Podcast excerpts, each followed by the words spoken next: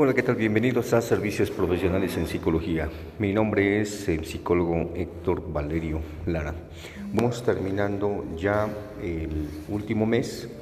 Eh, bueno, más, más bien, este, estamos terminando el mes de abril. En esta última semana, donde cerramos ya eh, la segunda quincena, donde todo el mundo espera eh, con mucha eh, atención, con mucho interés el Día del Niño y que, bueno, pues la niñez es el futuro de nuestra sociedad, del mundo que nos espera y que también es el relevo generacional que eh, va a ocupar un papel importante dentro de la sociedad. Y bueno, eh, te recuerdo que seguimos promocionando nuestros servicios en nuestras modalidades en terapia individual, terapia de pareja y terapia de familia. Hoy vamos a analizar un tema muy interesante que se llama ¿Estamos de acuerdo en no ponernos de acuerdo? Bueno, pues te preguntarás en qué consiste. Pues es muy sencillo, en la forma en que tú te relacionas con las demás personas. Y esto implica principalmente que hagas un momento de reflexión al analizar los conflictos que tienes eh, en tu relación, ya sea con tu pareja, con tus compañeros de trabajo, eh, puede ser con tus hermanos, con tus padres, con tus hijos, o también eh, puede ser con tus amistades.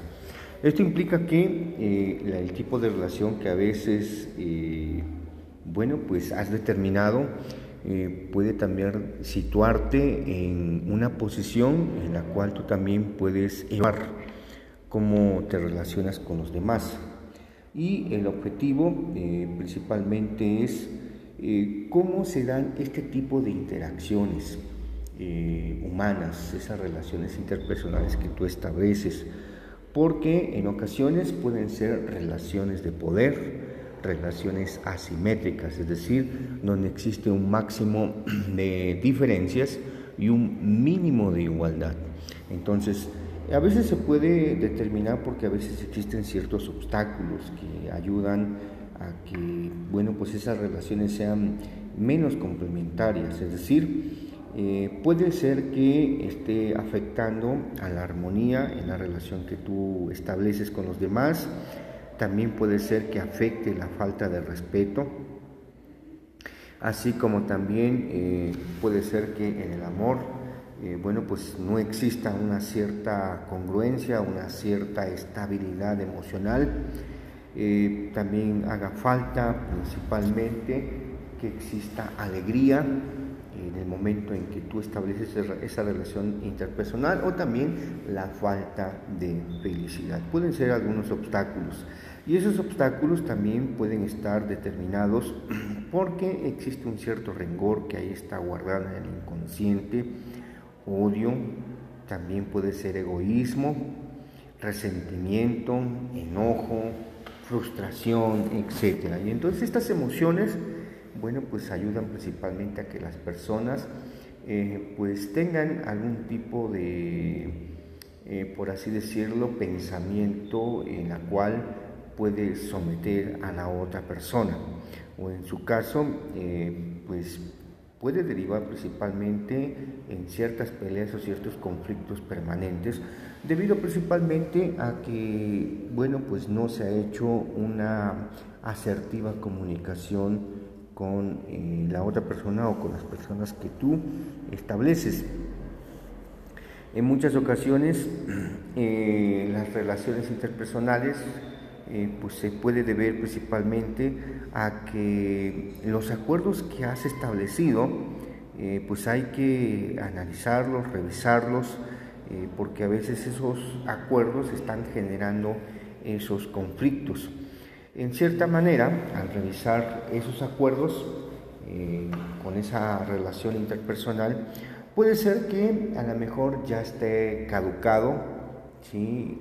se necesita a lo mejor determinar si se puede renovar en esa cuestión para que la relación interpersonal eh, pueda tener, eh, digamos, la armonía, la paz que muchas personas buscan y que al mismo tiempo, bueno, pues reduzca el nivel de conflicto, que esa es una cuestión importante.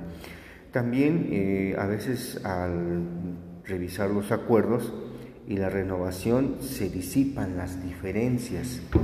¿sí? Suponte que a lo mejor con tu pareja eh, pues tienes un cierto problema y que a lo mejor no lo eh, solucionaste de manera eh, definitiva, sino quedó a lo mejor a la mitad o quizás ni siquiera se analizó o porque se volvieron a enojar este, quedó a la deriva y bueno pues de alguna forma han seguido esa relación pero existe esa pequeña espinita que no te permite o no permite a las personas establecer una relación mucho más horizontal, mucho más complementaria, donde exista mínimo de diferencias y un máximo de igualdad.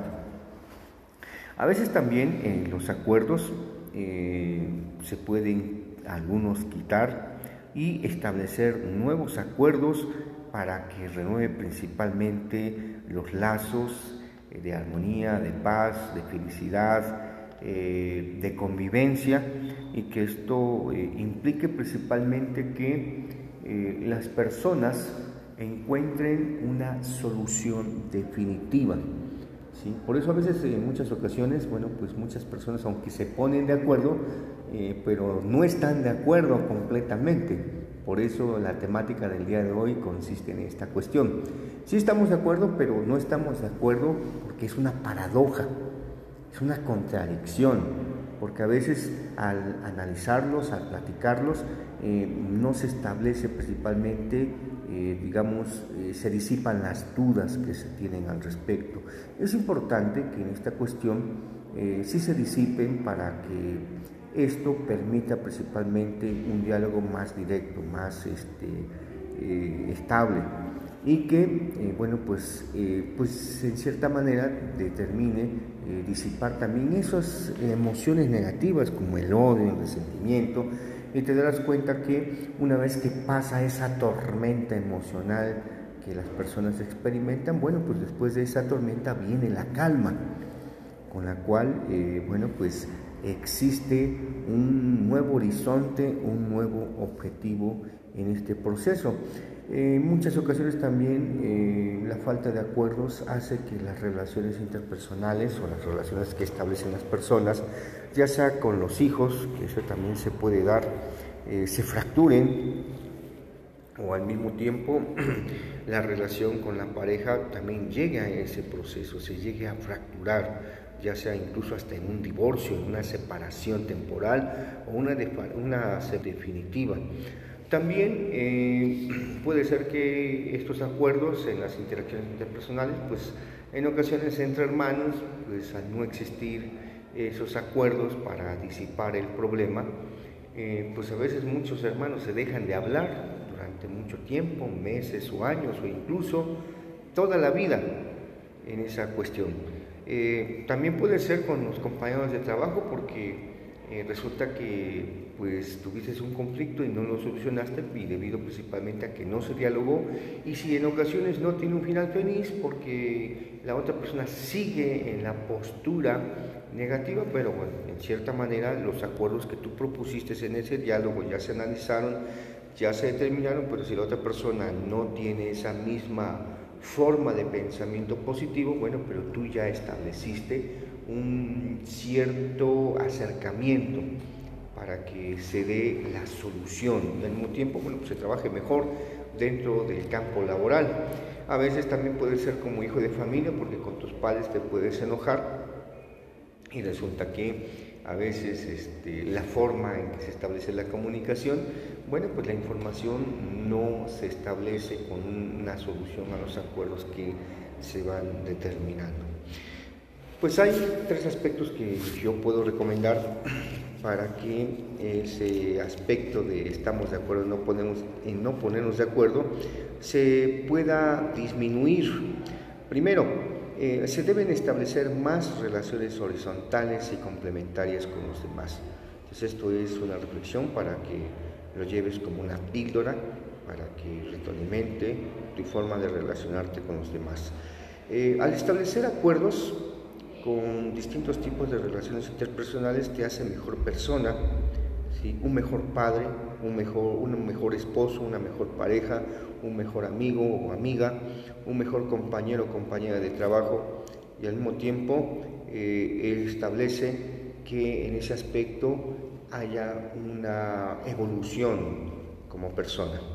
Y finalmente, pues esto también tiene un beneficio, cuidar la salud mental y estar eh, principalmente en tiempo de ser menos egocentrista. Bueno, son algunas recomendaciones eh, y bueno, pues es importante que tú eh, seas una persona de cambio en tus relaciones interpersonales. Recuerdo, seguimos nosotros en nuestras modalidades, en nuestros servicios, en la terapia individual terapia de pareja y también la terapia de familia. Me puedes contactar al 2211, perdón, 22 13 06 77 96 con previa cita para que te podamos atender como tú te mereces. Nos vemos hasta el siguiente podcast.